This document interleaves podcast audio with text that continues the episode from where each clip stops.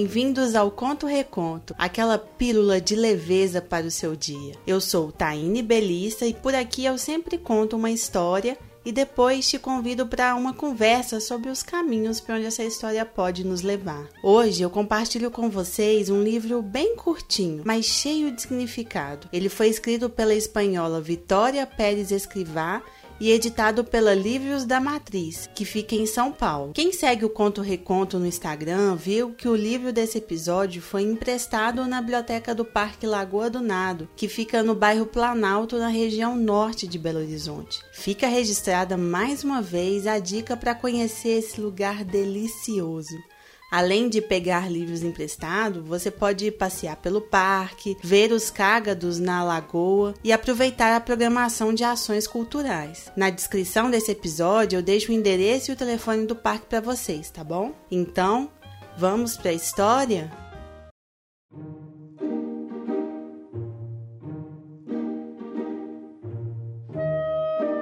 Por que os gatos não usam chapéu? De Vitória Pérez Escrivá, tradução de Thaisa Libieri, da editora Livros da Matriz. Por que os gatos não usam chapéu? Se um gato usasse chapéu, hum, tropeçaria em tudo e logo precisaria usar óculos. Se um gato usasse chapéu e óculos, precisaria de uma caixa para guardar os óculos e ia querer um paletó para guardar a caixa de óculos.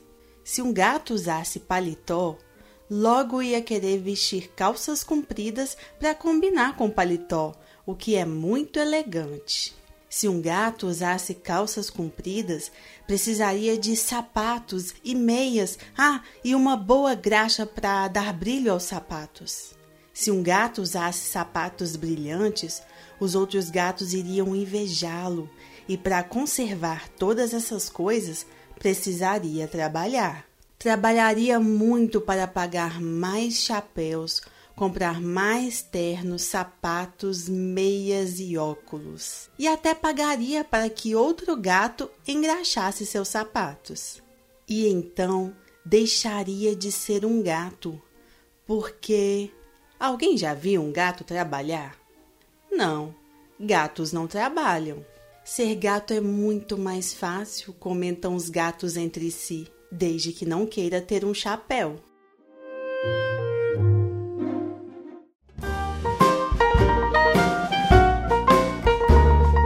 Eu gosto muito dessa história porque ela quer nos ensinar alguma coisa, mas ela faz isso de um jeito leve, bem humorado, que é bem diferente de uma fábula, por exemplo, que sempre vem com aquele trecho no final chamado Moral da História. Isso me lembra um pouco que eu encontrei quando me meti a estudar educação há um ano. Para aquele trabalho de conclusão de curso que a gente tem que apresentar no fim da pós-graduação, eu pesquisei sobre o potencial das histórias para ajudar as crianças a elaborarem angústias, conflitos e desafios. Um dos autores que eu estudei, o Bruno Bettelheim, no livro A Psicanálise dos Contos de Fadas, defende os contos de fadas clássicos, como o Chapeuzinho Vermelho e Branca de Neve e critica as fábulas, justamente porque as fábulas trazem regras prontas para as crianças. Ele afirma que esse tipo de narrativa chega a ser cruel com seus finais quase ameaçadores. Esse autor acredita que, diferente das fábulas, os contos de fadas não precisam dessa moral da história, porque elas têm o poder de conversar com a psique da criança naturalmente. Ele diz que as crianças entendem os contos de fadas como espelhos de suas experiências internas. Ou seja, você não precisa ficar dizendo a uma criança tudo o que ela deve aprender com aquela narrativa, até porque uma boa literatura pode conduzi-la a diversos caminhos. E é exatamente o que a gente faz aqui no Conto Reconto, né? Escolhe alguns dos muitos caminhos para onde as histórias podem nos levar.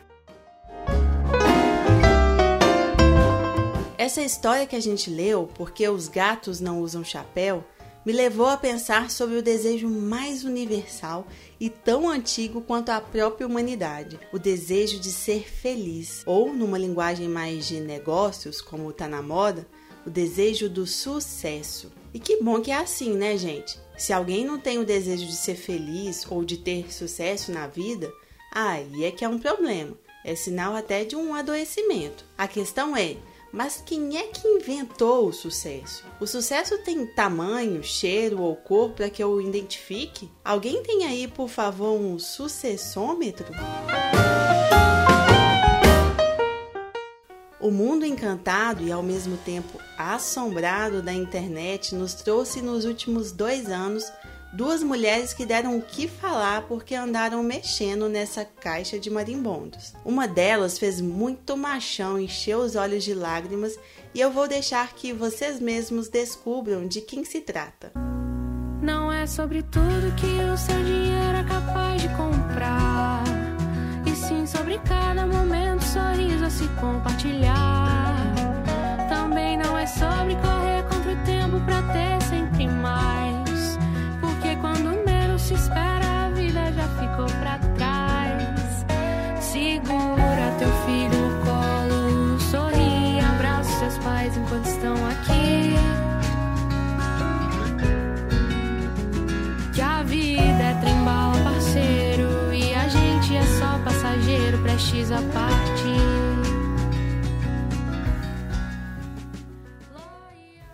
Quem não se emocionou com a música Trem Bala da cantora Ana Vilela? Ela ficou famosa no Brasil depois que essa música rodou o país pelos grupos de WhatsApp em 2017. Em Trem Bala, Ana Vilela fala poeticamente sobre o que é a vida e sobre o que não é a vida. Por exemplo, ela fala que não é sobre chegar no topo do mundo e saber que venceu, mas é sobre escalar e sentir que o caminho te fortaleceu. De um jeito super bonito e com muita poesia, a Ana tenta provar o seu ponto, que o sucesso, a felicidade, a narrativa principal da vida não são sobre coisas, troféus ou chapéus, mas sobre emoções, sensações e uma vida inteira sem se preocupar em ter sempre mais, assim como fez o pobre gatinho da nossa história.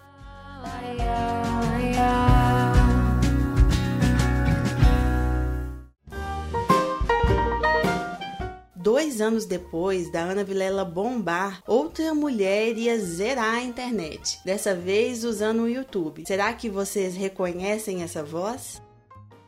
Oi, meu nome é Betina, eu tenho 22 anos e 1 milhão e 42 mil reais de patrimônio acumulado. Gente do céu, eu acho que a Betina nunca ia imaginar que os seus um milhão de reais causariam uma histeria coletiva. Para quem não sabe, esse é um trecho de um anúncio que circulou no YouTube no último mês, onde a Betina faz propaganda de uma empresa de consultoria de investimento. A história da menina branca, loira e de família milionária que estava ensinando os brasileiros a ganharem dinheiro deu o que falar. O que eu acho é que esse tipo de sucesso que a Betina representa incomodou muita gente, primeiro, porque não é muito democrático. Investir em ações não é exatamente para todo mundo, né?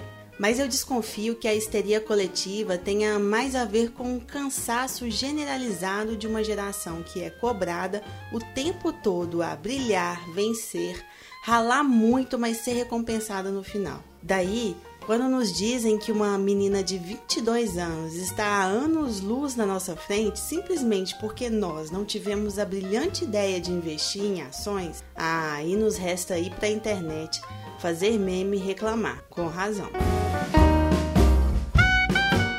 Mas por que é que duas mulheres com histórias tão diferentes causaram tanta euforia? Que é que a Ana Vilela tem em comum com a Betina? Meu palpite é que as duas cutucaram a mesma ferida. Aquela duvidazinha que todo mundo tem. Será que eu tô fazendo certo? Será que as minhas escolhas são as adequadas e eu tô colocando os elementos certos nessa minha equação da felicidade? Eu devo ou não devo comprar esse chapéu? Será que no fim da vida eu vou dizer que faria tudo de novo ou que faria tudo diferente? É claro que não serei eu a pessoa que vai te dar essas respostas. Desculpa, pessoal, mas o que eu posso dizer? Da minha defesa, isso aqui não é uma fábula onde eu te conto qual é a moral da história. Mas eu acho que você pode fazer como sugeriu aquele autor que eu falei lá no início: olhar para si mesmo e tentar enxergar em qual dessas narrativas de sucesso que a vida te apresenta a sua alma se espelha mais. De qualquer forma, o que eu aprendo com o gato da nossa história é que o problema pode ser mesmo o chapéu, ou não. No fim das contas, depende mais do quanto de gato ainda existe por baixo daquele tanto de coisa.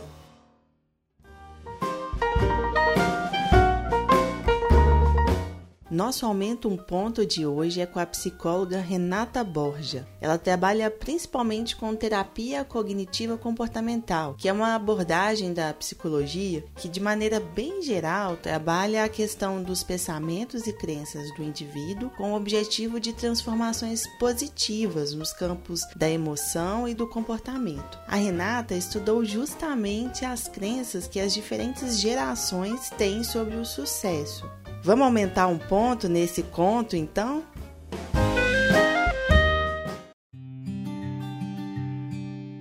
Oi, Renata, é Taine do Conto Reconta, tudo bem? Ah, tudo bem, Taine. Tudo jóia. Primeiro, na verdade, te desejar boas-vindas, né, para o nosso programa e te agradecer a sua presença também, viu, Renata? Ah, obrigado, Taine. Obrigado pelo convite. Então, Renata, sucesso é um assunto que você estudou recentemente, né? Você pode contar um pouco sobre o que, foi o seu mestrado e, e também talvez um ponto ou uma conclusão que você queira ressaltar? Olha só, o meu mestrado eu fui estudar o sucesso, as crenças e os comportamentos associados ao sucesso. Eu tinha, na realidade, uma pergunta inicial que era o seguinte: eu queria compreender é, um, algumas questões que eu via acontecendo com as gerações mais jovens que me chegavam dentro do consultório e que é, relatavam muito sobre o fracasso. A ideia de fracasso ela vinha com muita é, veemência. Então isso me fez pensar que se eu entendesse melhor o sucesso, eu poderia entender o que está acontecendo tanto com essa geração jovem que está alterando é, essa percepção, né, assim, dos jovens, vamos dizer assim. Durante a minha pesquisa, a gente observou o que, que as pessoas entendiam como bem-sucedido. É, Para cada uma delas, qual era o conceito de ser bem-sucedido? E a gente chegou em vários conceitos diferentes. A gente esbarrou muito, as pessoas falavam muito em felicidade, assim, no, no, sucesso como uma ideia muito de bem-estar, de estar feliz, de ser feliz. Então, que nos fez perceber uma coisa parecida como se eu preciso ser bem-sucedido, porque se eu for bem-sucedido, eu serei feliz. Uma ideia meio de causa e efeito. Então, o sucesso como um caminho para a felicidade, vamos dizer assim. É, numa das minhas perguntas, por exemplo, que eu perguntava para para eles colocarem em ordem de prioridade aquilo que eles consideram que era importante para eles se considerarem bem-sucedidos, em primeiro lugar ficou a família, depois ficou realização pessoal, depois ficou fazer algo que tenha sentido, depois ficou trabalho, aí ficou relacionamento social e amizade, e depois ficou superação. Só depois de superação é que veio dinheiro, status, né, fama, e depois, por último, veio poder. Uma coisa que está passando pela minha cabeça enquanto você fala, será que essas pessoas eh, responderam de fato do fundo do coração ou elas têm vergonha de dizer que o dinheiro não é importante para a felicidade delas? Mas de uma forma geral, você acha que isso acontece? Assim, as pessoas dizem que o dinheiro não é importante, mas lá no fundinho, se ela não tiver dinheiro, ela vai ser infeliz eu percebo o seguinte, que busca-se o dinheiro, poder e status, busca-se. Isso é o que as pessoas procuram, mas na realidade não é o que elas efetivamente desejam. Então elas são acostumadas a buscar isso, elas estão acostumadas e estimuladas a procurar isso. E a nossa sociedade já, já determinou o que, que seria o sucesso dentro desse conceito. A discussão exatamente que eu tive com esse meu trabalho é: nós precisamos ressignificar o termo, então porque esse significado culturalmente partilhado, ele está adoecendo pessoas. Por que, que ele está adoecendo pessoas? Porque as pessoas estão buscando, aí elas alcançam aquilo ali e elas não se sentem preenchidas, elas não estão felizes porque elas alcançam aquilo que foi dito para elas que é o que seria, elas não alcançam ali o, os objetivos principais e elas entram em depressão. E é um pouco do que eu tinha querido entender no início da pesquisa. Por que, que é que as pessoas estão tão frustradas? Por que, que é que elas estão dizendo o tempo todo que elas são um fracasso. O grau de exigência aumentou enormemente, as pessoas estão se exigindo cada vez mais, nunca é o suficiente, nunca está bom o suficiente. Os pais dizem para as crianças que elas precisam estudar, porque senão elas não vão ser ninguém na vida. Então, quer dizer, o que é não ser ninguém na vida? Será que essa criança não pode desenvolver outras habilidades? Será que ela tem que ser somente um cientista? Ela só vai ter valor se ela for um cientista? Ela não pode ser um comerciante? É, então, ela não pode ter outros tipos de trabalho? Só tem um tipo de trabalho que ela pode ter? Então, dentro dessa história de reformular o conceito de sucesso, eu queria te fazer uma pergunta. O sucesso é uma fórmula pessoal? Eu construo a minha forma de ter sucesso? Essa é a minha proposta. A minha proposta é que a gente saia daquela ideia de sucesso externo, que eu chamo isso, que é essa ideia de sucesso culturalmente partilhada, e que nos manda perseguir uma determinada coisa que a gente não vai achar nunca. A questão é, isso aí que me falaram que eu tenho que fazer, isso gera significado para mim? Não, se isso não gera significado para mim, então não é isso que eu tenho que fazer.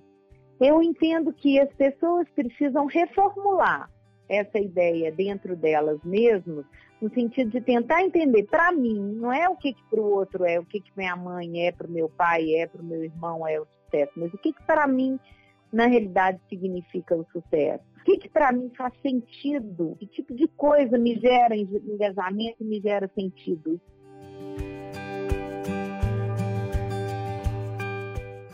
Uma das perguntas que eu fiz na minha pesquisa era assim: o que eu aprendi com os meus pais e meus avós contribuiu para o meu sucesso? 89% das pessoas disseram que sim. E aí, quando eu fiz uma nuvem de palavras, sabe qual é a maior palavra da nuvem? Hum honestidade. Aí vem valores, educação, família, caráter, dedicação, ética, persistência, respeito. É isso é que contribui. Então, se a gente não retomar isso na nossa vida hoje, nós com certeza vamos ter problemas. Você falou que você fez esse estudo com base, inclusive, na questão geracional, né? Você viu Sim. muita diferença assim, no conceito de sucesso dessa geração nossa, assim, nossa que eu falo geração Y aí, para pessoas mais de 50 anos, por exemplo, houve muita diferença? Houve. Eu até, para falar a verdade, eu fiquei muito apreensiva com os de 18 a 25. Ah, é? Por quê? É, porque em pesquisas anteriores da curva de felicidade é o seguinte, quanto mais jovem você é, mais feliz você é. Aí lá no meio da vida, que é na faixa dos 40, e 50 e poucos anos e tal, dos 30 e tantos a 50 e tantos, a pessoa tem uma queda no índice de felicidade e depois ela volta a subir, depois dos 50 ela volta a subir de novo. É o U da felicidade que a gente chama. Isso em pesquisas anteriores. A minha pesquisa não mostrou esse U. No grupo de 18 a 25 anos, eu encontrei os nada felizes e os totalmente felizes. Só que o índice de nada felizes foi o maior da pesquisa toda. Maior de todas as idades. Exatamente. Nossa. Então foi assustador. Então, assim, o que me faz perceber? Eles estão perdidos. É uma falta mesmo de valores mesmo, eles estão perdidos. É uma hipótese também, não sei. Nas gerações atuais, a gente está vendo uma desvalorização total do idoso. E isso pode acabar contribuindo para eles acharem que eles sabem tudo e, de uma certa forma, não valorizarem esse, esse saber mais profundo que tem relação à questão dos valores. Isso pode estar contribuindo para esse adoecimento.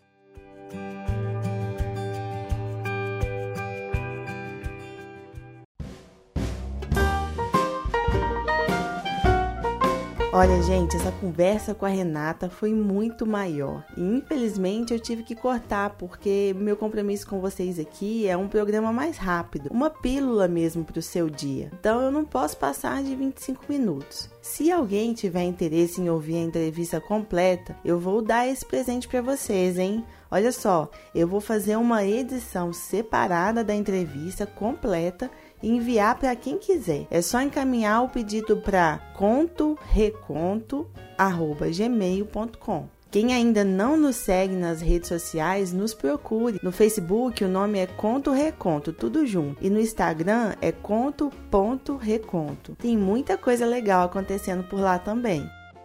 E a gente chega no momento felizes para sempre, que é o nosso final, e hoje esse momento tem muito significado, né? Eu espero mesmo que você tenha aprendido alguma coisa aqui hoje, que encontre a sua própria fórmula do sucesso, seu felizes para sempre. Mesmo que esse sempre não signifique felicidade constante, e nem que ele é uma realidade que só pode chegar no final. Meu desejo é que a felicidade se apresente para você de um jeito que é só seu e em pílulas diárias. É isso aí. Até a próxima história.